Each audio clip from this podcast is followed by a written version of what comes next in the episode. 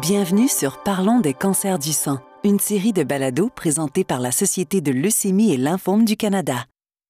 Cette série de balados est destinée à mettre en relation les personnes touchées par les cancers du sang avec leur communauté grâce à des témoignages d'espoir, de guérison et de soutien.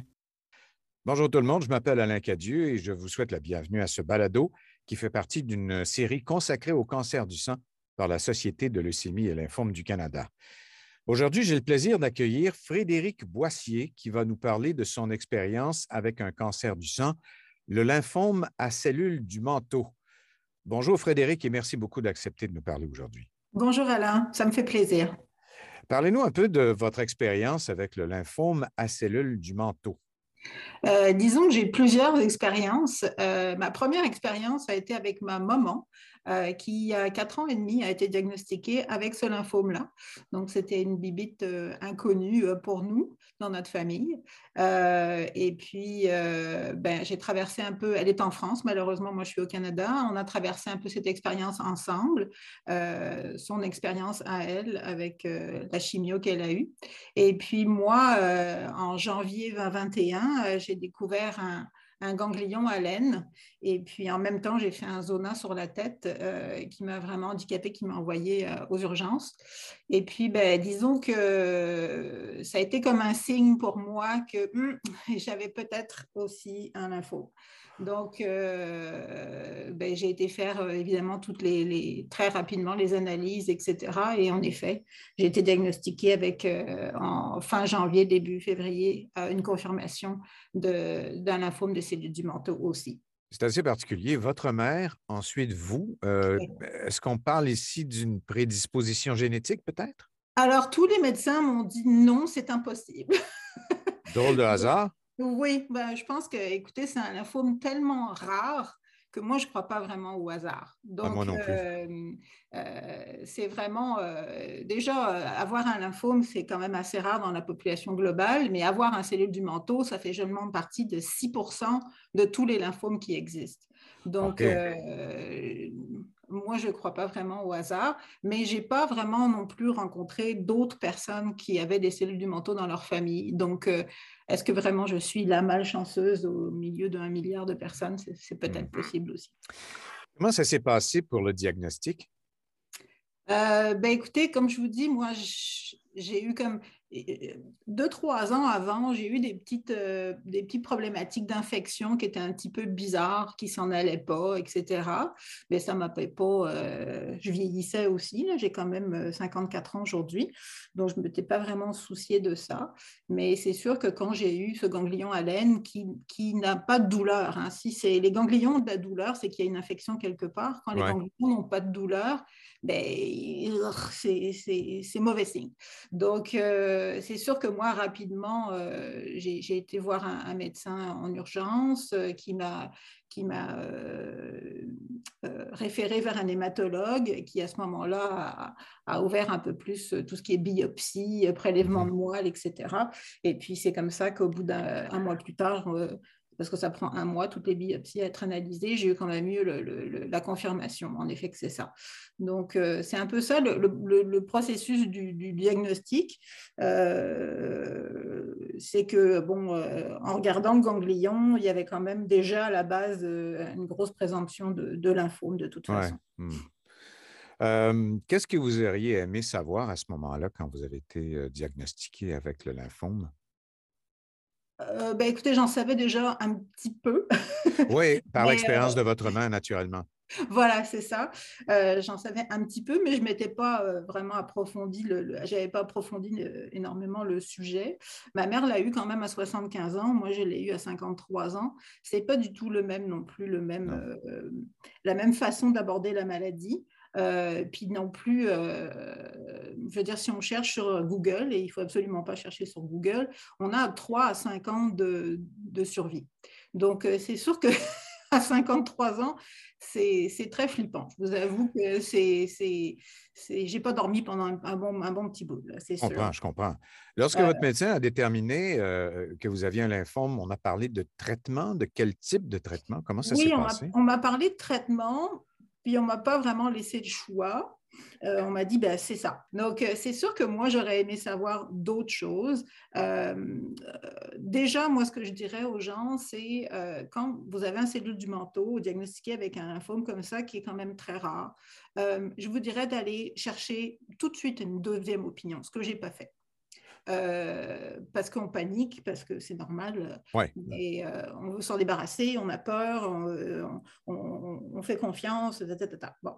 Moi, je vous dirais qu'un hématologue ou un oncologue classique ne connaît pas le cellule du manteau. C'est un, lymphome qui a été euh, découvert en 1990. Oh, c'est tout récent. C'est très récent.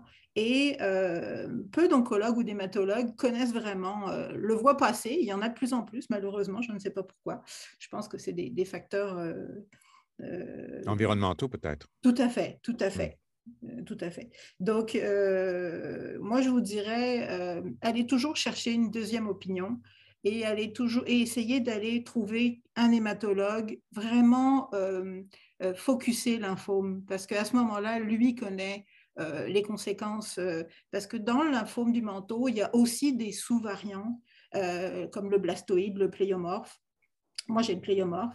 Et puis, il y a l'indolent qui est le, le, cellule du manteau de base que souvent les personnes plus âgées ont, euh, qui a un meilleur pronostic. Le blatoïde et le pléiomorphe, euh, c'est un diagnostic euh, déjà très, très différent même à l'intérieur du cellule du manteau. Donc, je vous dirais d'aller... De, d'aller demander de voir votre, mmh. les résultats de votre biopsie. Moi, je ne l'ai pas demandé, je l'ai découvert par hasard en faisant des photocopies pour mon assurance. Euh, on ne m'avait pas dit que j'avais un pléomorphe. Euh, il y a aussi un facteur à l'intérieur de, de, survie plus longue qui est le KI67, qui est le coefficient multiplicateur de cellules euh, cancéreuses cancéreuse. Et ce KI aussi est très important au niveau de, de, la, récidive, au niveau des choses comme ça. Donc, ça, démontre aussi, euh, à l'intérieur de, de du manteau, il faut connaître notre variant, si on en a un, notre KI67, des choses comme ça. Je vous dis, c'est pas tout le monde qui veut le savoir. non, pas nécessairement, en effet. il y a des gens qui veulent pas le savoir. Ma mère veut pas le savoir, ça n'intéresse pas. Bon, ben, c'est parfait.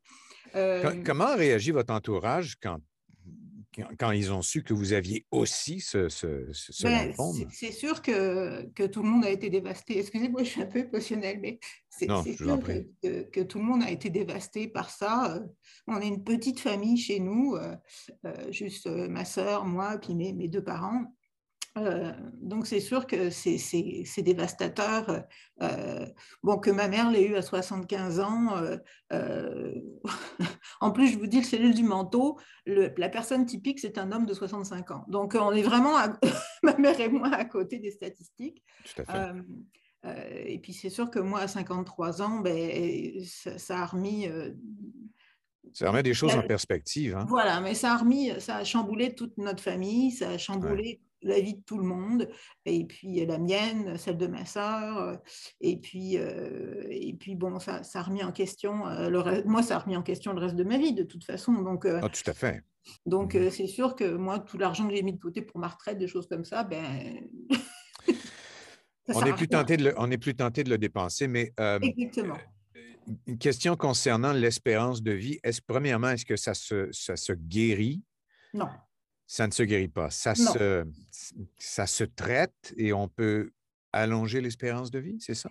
Alors, ce qui se passe en fait aux cellules du manteau, puis dans plusieurs lymphomes de toute façon, pas juste dans les cellules du manteau, mais il y a différents lymphomes, tous les lymphomes euh, euh, dans les Hodgkiniens et les non-Hodgkiniens. Donc, euh, le lymphome du manteau fait partie des non-Hodgkiniens. Dans le Hodgkins, je vous dirais que ça se, ça se, soigne et ça, part. Dans les non-Hodgkiniens, il y en a qui se soignent, qui répondent très bien à la chimio et qui, qui tombent en rémission sur des très très longues périodes. Euh, sur les, les, dans, dans, cellules du manteau, euh, ça, ne se, ça, ne se, soigne pas. On tombe en rémission euh, et puis on sait que ça va revenir. C'est 100% là. OK, ça ne, ça ne, se guérit pas, mais ça se manage, si on veut. Ben, en fait, c'est plusieurs lignes de traitement. Donc, c'est pour ça que, bon, moi, on m'a proposé un protocole de chimio de six mois et mmh suivi d'une autographe de cellules souches. C'est ce qu'on propose classiquement aux gens de moins de 65 ans en bonne santé en bonne santé, on s'entend jusqu'ici, hein, mais euh, qui n'ont pas de problème cardiaque ou de diabète ou euh, des, gros, euh, des, gros problèmes à côté. c'est un protocole très, très, très difficile. Mais comment allez-vous aujourd'hui? Vous, allez comment, vous allez comment aujourd'hui? Aujourd'hui, ben, écoutez, j'ai passé le protocole nordique et l'autogreffe de cellules souches. Mon autogreffe était en novembre, donc on est en ce moment en, au début mars. Euh, je ne suis pas revenue comme j'étais. Ça, c'est, il faut, faut abandonner l'idée de revenir comme on était avant. Euh, mais je fonctionne. Je fonctionne correctement. Euh, qu'est-ce que vous diriez à quelqu'un qui reçoit un diagnostic de lymphome à cellules du manteau? Disons qu'il il vient de l'avoir. Ben, vous avez dit tantôt, vous avez dit tantôt aller chercher une seconde opinion. Mais il y, a, y, a, autre chose. Je dirais que vraiment d'aller chercher un, hématologue spécialisé dans les lymphomes. Euh, parce qu'il y, y, a quand même différentes solutions aussi. Il y a des gens, ils sont diagnostiqués un peu par hasard, euh, et puis ils n'ont pas vraiment de gros, euh, de gros problèmes déjà à la base. Et, il y a ce qu'on appelle du wait and, du wait and watch. sachant que de toute façon, c'est un lymphome qui va revenir. Le wait and watch, si on n'a pas de conséquences direct. Euh, j'ai connu des gens qui, étaient, qui ont, été sur le Wait and Watch pendant trois ans. Oui, ce n'est pas, pas facile. C'est extrêmement difficile sur le corps, la santé, l'énergie. Oui. Euh.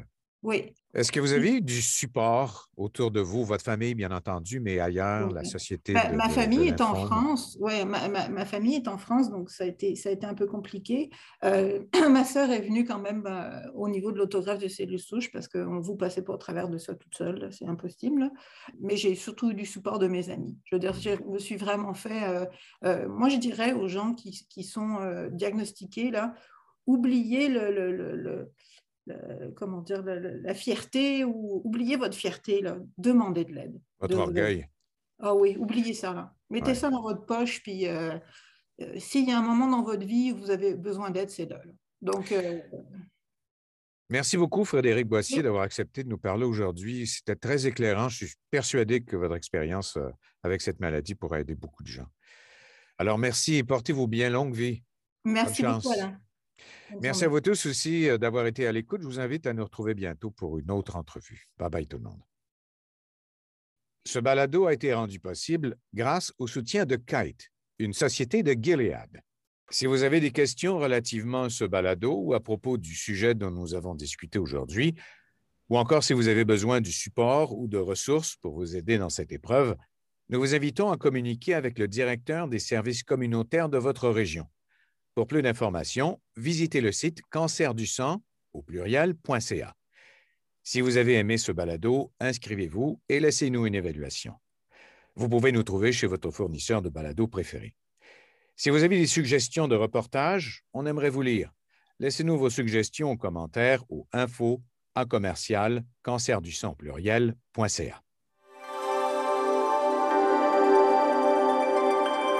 Merci d'écouter la série de balados Parlons des cancers du sang, présentée par la Société de leucémie et lymphome du Canada. Nous nous engageons à soutenir la communauté des cancers du sang par le biais de programmes et de services, ainsi qu'en appuyant la recherche. Ce balado est présenté par la Société de leucémie et lymphome du Canada.